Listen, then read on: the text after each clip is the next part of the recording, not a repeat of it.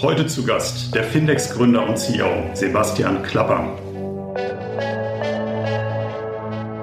Bist du neugierig, was Erfolgreiche anders machen, wie diese Menschen drauf sind?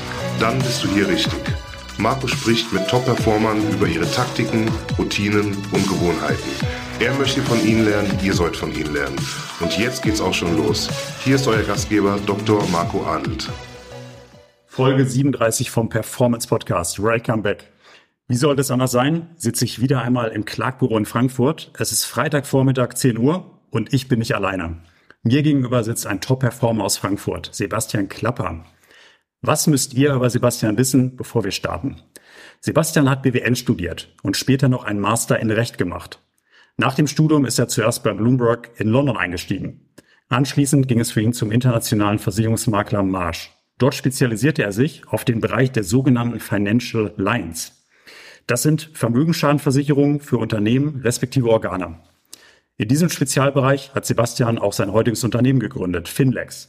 2015 hat er bei Marsch gekündigt und in Frankfurt die Startup-Türen aufgeschlossen. Heute, acht Jahre später, hat das Unternehmen über 130 Mitarbeiter an acht Standorten. Eine echte Erfolgsstory. Nur wenige Startups erreichen so eine Größe wie Finlex. Im Bereich Gewerbe- und Industrieversicherung gehört Finlex definitiv zu den ganz wenigen Startups, die eine kritische Größe erreicht haben. Echt stark. Lass uns keine Zeit verlieren und Sebastian reinholen. Mein Lieber, welcome to the show. Ja, Marco, vielen Dank. Ich freue mich sehr. Bist du bereit? Klar, lass uns loslegen. Auf geht's. Wir nehmen die Folge morgens um 10 Uhr auf. Wie lange bist du schon wach? Äh, 7 Uhr. Ist das immer so deine Wohlfühlzeit? 7 Uhr. Nee, das war heute, haben mich die zwei, meine zwei kleinen Töchter ein bisschen länger schlafen lassen. Das war ganz gut. Wir sind äh, gestern äh, aus München gekommen zusammen. Äh, ich habe sie mal mitgenommen auf einen Business Trip. Ach was. Äh, war auch eine ganz gute Erfahrung. Und da waren die schon ein bisschen fertig von der Reise, hat man gemerkt. Und deswegen ging es, also normal geht's so 6.30 äh, in der Regel los. Und heute haben wir eine halbe Stunde mehr bekommen. Stimmt, du hast ganz kleine Mädchen, ne? Ähm, Genau. Drei und Zwei und äh, sieben Monate. Also, zwei und sieben Monate. Ja. Ganz klein. ja, dann bestimmen die natürlich deinen Tag, keine So Frage. sieht's aus. Aber nimm uns mal mit ähm, so ein typischer Start in den Tag. Du sagst gerade 6.30 ist eher deine Zeit. Was passiert in der ersten Stunde nach dem Aufwachen? Ich versuche mir so eine halbe Stunde zu nehmen, bevor die äh, Kids ähm, dann aufwachen. Ähm, ich äh, versuche morgens viel Wasser zu trinken und gerade im Sommer mal rauszugehen. Wir haben eine kleine Terrasse ähm, und ähm, mal so fünf Minuten für mich zu haben bei einem Kaffee. Ähm, Ich versuche auch jeden zweiten, dritten Tag äh, eine Runde laufen zu gehen, dann baue ich das noch ein, ähm, um einfach ein bisschen fit zu bleiben, weil gerade im Moment ist Zeit so das ähm, raste gut, äh, gerade mit zwei kleinen Kindern und, Oh ja. und einer Firma, die man zu, zu führen hat. Also insofern ähm, ist, ist, ist äh, Zeitmanagement das A und O. Oh yes. Wenn du Sport machst, eher morgens, Ja. Ja. direkt am Aufstehen. Got it. Wie sieht's denn mit Frühstück aus? Ähm, in der Regel versuche ich morgens eine, eine Schale Müsli zu essen, Haferflocken, ein bisschen Mhm. Obst rein, ähm, mit mit meiner, also mit meiner der, der größeren Tochter, mit, mit der Zweijährigen und dann bringe ich die in die Kita. Mhm. Und dann starte ich, äh, laufe ich weiter ins Büro. Das ist ja alles fußläufig. Ich wohne hier am Westhafen in Frankfurt. Kita ist hier um Gutleut, äh, äh, Praktisch. ähm, ähm, hier um die Ecke bei euch. Äh, ähm, und dann laufe ich weiter ins Büro. Wir sind am PwC Tower. Sebastian, äh, deine Company hatte jetzt im August Geburtstag. Ihr seid mit Findex acht Jahre alt geworden. Genau. Glückwunsch nochmal dazu. Danke. Ich würde gerne mal mit dir acht Jahre zurückspringen. Und die Gründung war ja bei dir kein vorgeschriebener Pfad. Ähm, du bist nach dem Studium bei Bloomberg eingestiegen, ich habe es eingangs erwähnt. Ähm, hast dann viele Jahre bei Marsh gearbeitet im Corporate-Umfeld. Und dann ist die Entscheidung gefallen, ich kündige und gründe. Magst du mal mit uns teilen, wie lief diese Entscheidung bei dir damals ab, 2015? Ich habe wahnsinnig viel bei diesen zwei äh, Corporates gelernt, die ja weltweit tätig sind mit über 100.000 Mitarbeitern. Ähm, tolle Erfahrungen, ganz große Lernkurven gehabt, ähm, habe aber gemerkt, dass ich doch häufig ähm, angeeckt bin, ähm, weil äh, ja mir dann diese Prozesse und diese Strukturen ähm, äh, fand die teilweise sehr hinderlich, ja. Und ähm, ich bin von Natur aus eher so jemand, der pragmatisch und die Sachen macht und nach vorne bringt, weil sonst ähm, werde ich verrückt. Also das, äh, da kriege ich äh, Kribbeln, ja. Und äh, so bin ich dann halt schon, äh, habe ich gemerkt, dass ich da ein paar Mal angeeckt bin und habe gemerkt, hm, irgendwie fehlt mir da was. Mhm. Ähm, und hatte ein paar Ideen, die ich äh, parallel versucht habe zu starten. Die sind heutiger Sicht würde ich sagen, ähm, äh, alle zum Glück gescheitert, weil ich hatte da auch ganz gute Learnings und habe dann auch einen Pitch mal von einem von so ein paar Business Angels gemacht und äh, dieser Business Angel ist auch bis bis leider letztes Jahr, bis er leider verstorben ist, ähm, aber so eine äh, stark prägende Person für mich gewesen.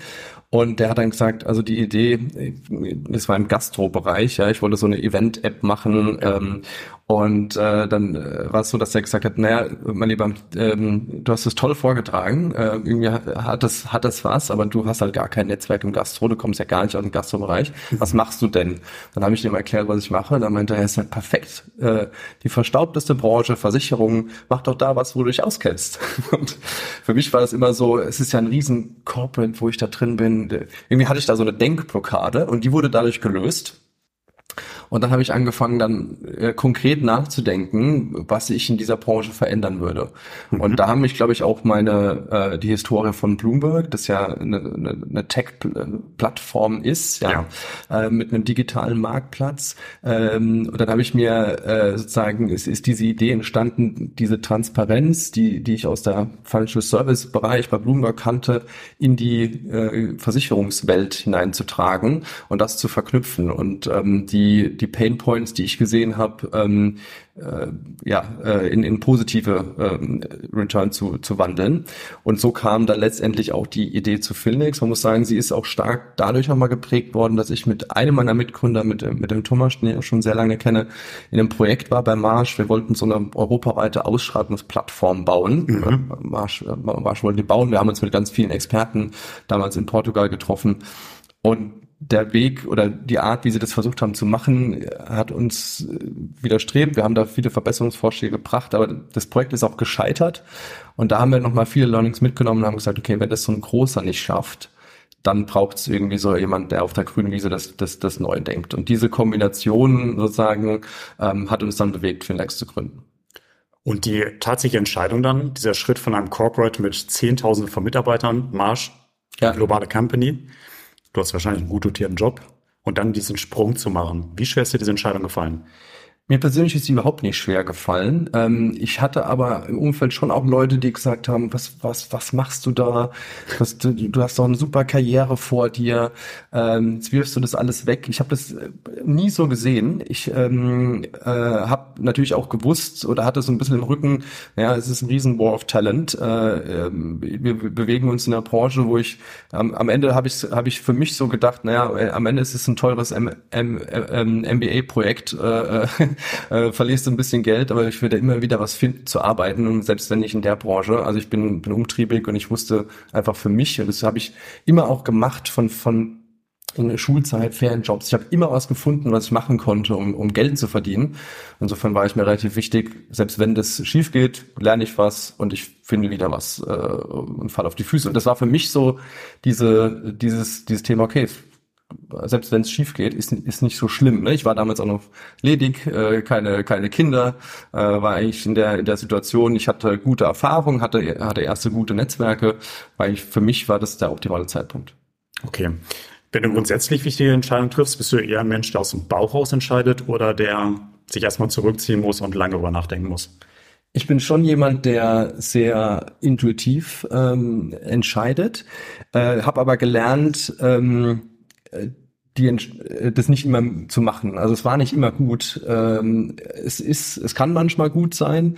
Ähm, ich habe aber gelernt, äh, die Sachen nochmal mitzunehmen und ähm, sie auch an ein, zwei Leuten vorbeizuführen. Ich würde es nicht an zu vielen Leuten machen, das, das bringt nichts, äh, weil es ganz immer ganz unterschiedliche Meinungen gibt. Aber es ist immer gut, äh, andere Blickwinkel nochmal reinzubringen. Und oft übersieht man vielleicht im ersten Intuitiven etwas. Und ähm, das äh, habe ich schon gelernt. Also ich bin jemand, der eigentlich sehr impulsiv dann schon auch Entscheidungen, vor allem auch will, dass schnell Entscheidungen getroffen werden, weil in so einem Unternehmen, wo du eine Dynamik drin hast, du hast viele verschiedene Themen, die alle äh, dran kommen, musst du schnell Entscheidungen treffen. Es geht gar nicht anders. Und äh, wichtig ist, glaube ich, dann zu, zu entscheiden, okay, was kannst du einfach schnell machen? Was hat ähm, jetzt nicht so die ganz große strategische Weichenstellung, ich ändere jetzt mein Geschäftsfeld, ja. Also ähm, aber und, und was auch geholfen hat, ist, glaube ich, einfach die frühe ähm, Delegation an, an Leute, die mitzunehmen. Zu sagen, okay, ähm, das ist jetzt dein Verantwortungsbereich, den nochmal klar abzugrenzen und dann kommen die ja am Anfang immer erst trotzdem wieder zu dir, auch wenn du es klar abgrenzt und da nicht, nicht äh, sozusagen ähm, äh, die, die, die Gefahr zu sehen, das dann wieder zu machen und zu entscheiden, sondern sie, sie in diese Entscheidung reinzuheben, so dass du äh, dich immer mehr auf, auf strategische Themen konzentrieren kannst. Also das sind so Themen, die mir dabei geholfen haben. Du hattest jetzt gerade in den letzten Minuten ein paar Menschen erwähnt, ähm, unter anderem dein Mitgründer. Ihr kennt euch schon seit der fünften Klasse. Ja. War das rückblickend ein Vorteil oder eher ein Nachteil, dass ihr euch so lange kanntet? Ich sehe das ganz klar als Vorteil. Ähm, man trifft öfter Menschen, die dann sagen, oh Gott, nein, mit Freunden zu gründen, macht das nicht, dann leidet doch die Freundschaft und so.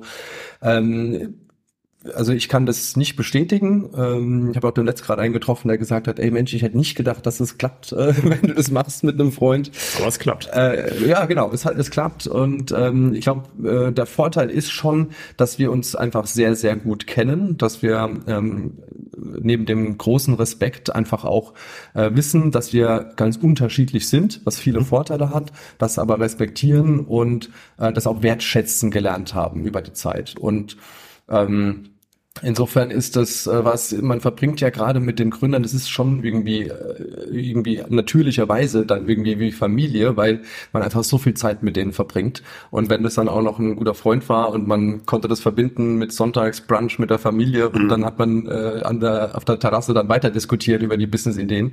Also für mich war es ein ganz klarer Vorteil und ähm, wie gesagt, es hat überhaupt nichts damit zu tun, dass man gleicher Meinung ist. Im Gegenteil, äh, je unterschiedlicher finde ich, desto besser, weil unterschiedlich unterschiedliche Ideen das dann nochmal äh, schärfen und, und, und prägen.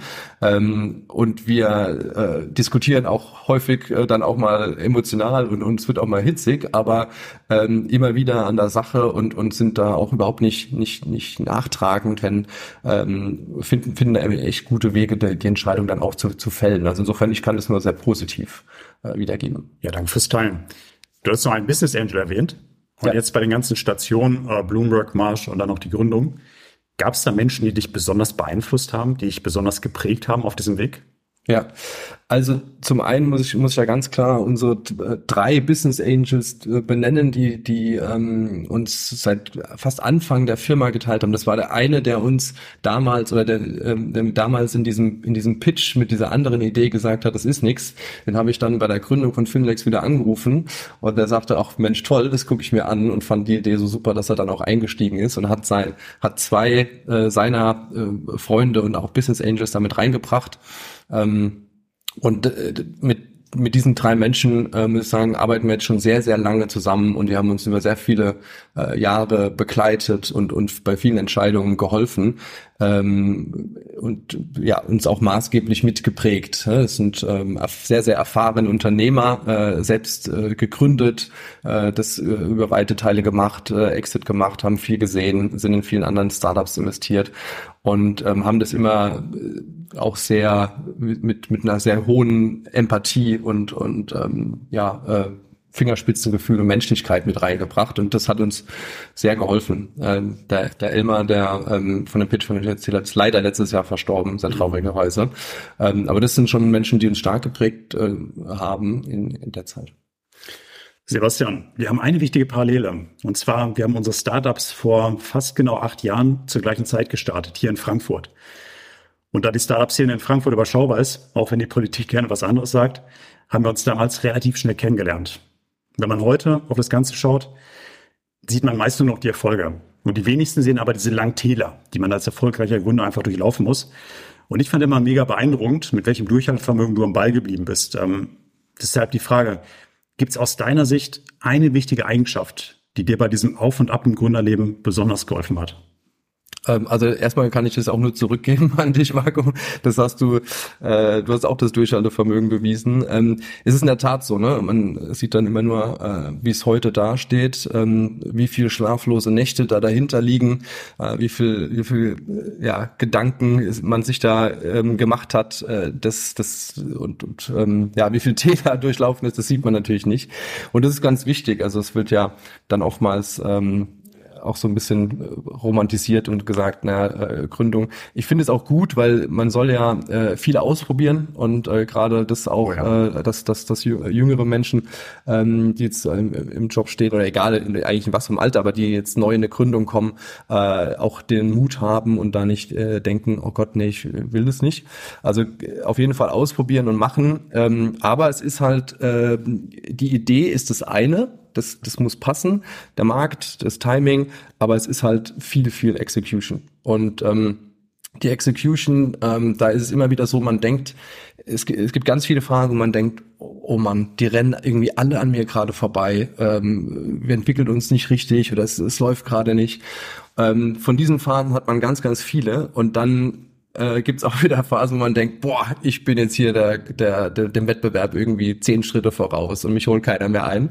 Ähm, ich glaube, es ist wichtig, dass sich das so ein bisschen einpendelt über die Zeit und man da beim einen nicht zu sehr irgendwie versucht abzuheben, immer wieder sieht, dass das auch Momentaufnahmen sind, genauso wie, wie im anderen. Und ähm, sich nicht zu sehr ähm, auf, auf das Langziel hat. Das braucht man immer wieder, diese, diese Langzielvision mal irgendwie abends beim Gläschen Rotwein sinnieren, aber wichtig ist einfach diese, diese Daily Execution auf den, auf den Zielen. Das hat mir immer geholfen. Ich glaube, so ein bisschen diese, diese Kämpfer- und Beißer-Eigenschaft braucht man. Also äh, diese ja. Widerstandsfähigkeit an äh, Ansonsten funktioniert es nicht. Was mir auch immer stark geholfen hat, war einfach auch der Rückhalt der, der Familie, muss man auch ganz klar sagen. Meine Frau, meine Familie, die mich da einfach auch äh, unterstützt haben, mir auch die Möglichkeit gegeben haben, haben sich da durchzubeißen. Ähm, das hast du ja auch nicht immer, muss man dazu sagen. Und äh, in der Kombination, wenn man dann, glaube ich, auch einen Ehrgeiz entwickelt, ähm, dann muss man äh, die, diese, diese Execution bringen und dann geht's. Aber das, das sind schon auch ähm, einige schlaflose Nächte dabei. Also klare Botschaft, konzentriert euch auf die Execution. Ja. Heute als CEO ist ja einer deiner Aufgaben, den Gesamtüberblick zu behalten. Muss ständig den Überblick behalten, was die Firma gerade macht und was in der Firma passiert. Mhm. Aber vor allem auch, was im Umfeld geschieht, welche Trends es gibt, welche politischen Risiken es gibt und so weiter. Welche Kanäle nutzt du denn eigentlich, um dich auf dem Laufenden zu halten? Ähm, ich versuche mich viel mit anderen ähm, Gründern auszutauschen. Es gibt so ein ähm, paar Netzwerke, auch in, in Berlin, die ich auch immer wieder besuche, ähm, wo man einfach auch stark in diesen Austausch geht. Äh, weil die haben ähnliche Probleme, ähnliche Herausforderungen ähm, und äh, manchmal ist hat man läuft man einfach mit Scheuklappen gerade in seiner in seiner Branche und sieht nicht, dass vielleicht irgendwo auch ein Trend, eine Möglichkeit da ist oder auch eine Gefahr da ist. Ähm, gerade auch in dem Thema Corona, wie geht man mit dem ganzen Thema um Remote, Homeoffice, wie, wie kriegt man diese Kultur wieder äh, besser auf den Weg und so. Ich fand das wahnsinnig wichtig und, äh, für, äh, und gut für mich äh, diesen diesen Austausch. Mhm. Ähm, und ich ver versuche auch ähm, stark mein Netzwerk da einfach auch zu prägen und dieser Austausch das, ist, das sind nicht nur Start-up-Leute, es können auch irgendwie ähm, vom Versicherer oder Makler einfach Leute sein, die dort äh, ähm, auch eine strategische Rolle irgendwie innehaben. Und da ähm, mich viel auszutauschen. Also ich bin schon, ich sagen, auch unter unseren ähm, drei, drei Gründern, ähm, der, der das irgendwie am meisten auch versucht mit diesem Netzwerk. Das muss auch nicht jeder in der Intensität haben, aber einer im Gründerteam oder im, im Vorstand, Geschäftsführungsteam ist, glaube ich, wichtig, dass, dass das äh, da ist, weil ähm, das ist ganz wichtig, dieser Austausch. Ähm, du brauchst ein paar Tüfter, du brauchst ein paar, mhm. die, die Ideen, die Produkte mitbringen, aber du brauchst auch ähm, einen, der immer wieder diesen Schulterschluss hat und ähm, das hat mir immer sehr geholfen, auch dann irgendwie Trends oder Gefahren oder generell zu erkennen, zu diskutieren und, und auch für sich irgendwie dann äh, versuchen anzuwenden oder zu hinterfragen. Neben diesen persönlichen Gesprächen, äh, welche Rolle spielt Lesen für dich? Äh, sehr stark. Äh, ich ich habe viele, viele Bücher aufgesaugt, äh, die, die einfach da auch nochmal Perspektiven reinbringen. Finde Lesen generell ähm, wichtig. Also A, äh, holt es einem auch immer, finde ich, wieder gut runter. Ich versuche das auch immer dann abends ähm, zum, zum Einschlafen zu machen. Wobei, ähm, ich muss sagen, jetzt mit zwei kleinen Töchtern ist es so, dass nach zwei, drei Seiten dann die Augen zufallen vor Müdigkeit. Aber ähm, ich finde es enorm wichtig, weil, äh, wie gesagt, einmal von, von der Ruhe, die es reinbringt, aber vom anderen einfach auch von den, von den Blickwinkeln. Ja, deine Töchter sind ein gutes Stichwort. Die haben zwar noch ein bisschen Zeit, 15, 16 Jahre, aber wenn sie mal ins Berufsleben einsteigen, gibt es da ein Buch, was sie unbedingt gelesen haben müssen? Ähm, äh, Du meinst also neben den Peppa Pig Büchern und äh, diese im Moment lesen, die finde ich auch schon ganz gute Learnings mit, mitgeben. Nein, Spaß zur Seite. Äh, also zwei Bücher, die mich auch in letzter Zeit sehr geprägt haben, die ich gut finde, die, die ich finde, die sie, die die auf jeden Fall lesen sollten. Ähm, das eine ist ähm, The Hard Things About Hard Things ähm, von, von Ben Horowitz. Äh, Mhm.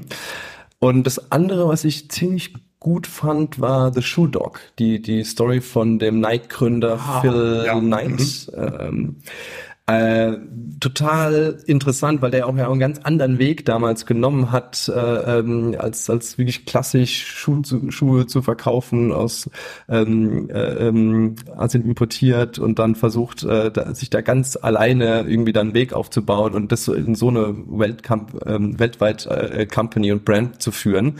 Ähm, super Story und gut geschrieben. Also ähm, auch sehr äh, ja, äh, in, interessant und ähm, bringt gute, bringt gute Ideen. Also die zwei Bücher finde ich sehr gut. Die beiden Bücher werde ich auf jeden Fall mit in die Shownotes reinpacken. Wir haben jetzt ein paar Mal bei dir rausgehört, Zeit. Aber wie wertvoll Zeit ist, natürlich mit deinen beiden Mädels, du hast Familie, eine sehr einnehmende Firma, jetzt mit über 130 Mitarbeitern. Und jeder von uns hat 24 Stunden am Tag, egal ob wir ein großes Unternehmen führen, ob wir Olympiasieger sind oder ob wir Versicherungsvertreter sind. Bei den Erfolgreichen fällt mir aber immer eine Sache auf, dass die mit ihrer Zeit gänzlich anders umgehen als die Menschen im Mittelfeld. Hast du einen Tipp, wie man achtsamer mit seiner Zeit umgehen kann? Boah, es ist immer schwierig, so allgemeine Tipps, finde ich, zu geben, so, so pauschale Tipps. Also ich kann mal sagen, was gut für mich gut funktioniert und dann können das äh, glaube ich, muss das jeder auch so ein bisschen für sich aus, ausprobieren. Und je nachdem, was gerade auch für eine Lebensphase da ist. Also ich im Moment mit, mit zwei kleinen Kindern, wie gesagt, versuche morgens so eine halbe Stunde für mich, dann, wenn die wach werden, versuche ich Zeit mit denen zu verbringen, bis die, äh, bis die eine dann in die Kita gebracht habe. Und dann ähm, ist für mich, geht es los mit ähm, äh, Zeit äh, für die Firma. Da ist es bei mir so, dass ich dann die meiste Zeit da versuche mit Mitarbeitern und äh, den, den Stakeholder, also Kunden äh, von, von uns zu verbringen. Es geht so bis um 18 Uhr und das ist sehr eng getaktet, muss ich sagen. Also mein Kalender sieht grauenhaft aus. Ähm, das ist wirklich sehr eng getaktet, äh, wo ich einfach einfach Zeit versuche wirklich mit mit Mitarbeitern, mit Kunden ähm, und das ist sehr ausgeprägt, so, so, so dass ich auch meine Lunchtermine mittlerweile sehr äh, akribisch geplant, wirklich auch mit äh, Sessions, äh, die auch genutzt habe sozusagen für Zeit mit entweder Mitarbeitern oder oder äh, Kunden. Und ab 18 Uhr geht's dann oder kurz vor 18 Uhr geht's dann nach Hause, dann nochmal zwei Stunden ähm, mit der Familie meiner Frau und den, den Kindern, bis die dann ins Bett gehen und dann ist es halt so, dass der Laptop wieder aufgeht. Ja. Mhm. Ähm, so und äh, da muss man gucken, dass das auch irgendwie, finde ich, äh, nicht die Routine wird, dass man da jede Nacht ähm, bis bis abends sitzt, weil äh, dann wirst du verrückt. Ähm, aber es, es, es geht einfach auch nicht anders und da versuche ich dann ähm, nochmal effizient so ein paar Sachen an strategischer Natur, Budgets und was auch immer zu machen, ähm, weil da ist so tagsüber gar keine Zeit dafür. Und ähm, das mache ich dann abends, zwei, drei Stunden. Ja, und dann äh, versuche ich ein bisschen zu lesen, um runterzukommen und dann fallen, fallen die Augen zu. Alright. Sebastian, um dich noch besser kennenzulernen, habe ich eine kleine Schnellfragerunde vorbereitet. Bist du ready? Ja. Was hast du für ein Hintergrundbild auf deinem Smartphone? Meine Tochter. Das ist schön. Sport. Im TV schauen oder selbst machen? Gerne selbst machen, wobei ich schaue auch gerne, aber ich würde sagen selbst machen. Beim Lunch Salat oder Currywurst? Currywurst. Abends an der Bar, Pilz oder Gin Tonic? Äh, Pilz. Im Urlaub, Berg oder Meer? Oh, das ist schwer. Äh, ich würde sagen Meer. Wo warst du zuletzt? Äh, ich war jetzt in Palma zwei Wochen mit der Familie äh, auf Mallorca. Thema Palmer. Ähm, wo man, kann man dich auf die Palme bringen? Äh, Ineffizienz, äh, würde ich mal sagen, und ähm, äh, sag mal, Sturheit im Sinne von äh, keine andere Meinung zulassen. Mhm. Was könntest du jedes Wochenende wieder machen, ohne dass es dir langweilig wird? Ähm, einfach Zeit mit Freunden und Familien zu, äh, Familie zu verbringen. Ich glaube, das, das gibt mir einfach am meisten Kraft und Energie. Was rutscht in deiner privaten To-Do-Liste immer wieder nach unten? Äh, Im Moment muss ich sagen, ist es leider der aktive Sport, der immer wieder nach unten mhm. rutscht. Ähm, äh, auch ähm, bisschen zu wenig Zeit einfach für die für die weitere Familie, ähm, wo einfach wenig Zeit da ist, mal auch Tanten und äh, weiß ich Cousine, Cousins zu besuchen und so. Ähm, das geht ein bisschen bisschen verloren gerade. Danke dir. Wir müssen ein bisschen auf die Uhr schauen, nämlich du musst in 25 Minuten nach drüben wieder bei euch im Büro sein, das ja. ist ein Investor-Call. Von ja. daher drücken wir ein bisschen auf die Tube. Danke dir. Ähm, wir haben ja heute mit Schlafen angefangen und hören traditionell auch mit Schlafen auf. Was machst du die letzten 15 Minuten vor deinen Augen zufallen? Ähm, in der Regel, wie gesagt, wenn ich nochmal abends arbeite, versuche ich mich irgendwie nochmal abends irgendwie abzulenken. Das, das kann mal sein, dass ich irgendwie eine stumpfe Netflix-Serie anmache oder ähm, ein, ein Buch, ähm, wo ich dann noch ein paar Seiten lese und, und dann einschlafe. Also das ist eigentlich so die, die Abendroutine für mich. Im Sommer gehe ich dann auch nochmal gerne irgendwie auf die Terrasse und, und äh, einfach so nochmal kurz Natur und ein bisschen runterkommen und dann fallen die Augen zu. Gute Nacht. Danke, gute Nacht. Vielen Dank, dass du heute da warst. Hat mir Spaß gemacht. Mir auch. Vielen Dank, Marco. Alles Gute für dich und die nächsten Schritte mit Finlex. Danke. Bevor das Mikro gleich ausgeht, alles Gute an euch da draußen. Bis zum nächsten Mal. Ciao, ciao. Das war es leider schon wieder mit der heutigen Folge vom Performance Podcast. Wenn es dir gefallen hat, dann lass uns eine 5-Sterne-Bewertung da. Und nicht vergessen, abonniere diesen Podcast, um keine weitere Folge zu verpassen. Ich hoffe, wir hören uns beim nächsten Mal wieder. Bis dahin, denkt immer dran. Machen ist wie wollen, nur krasser.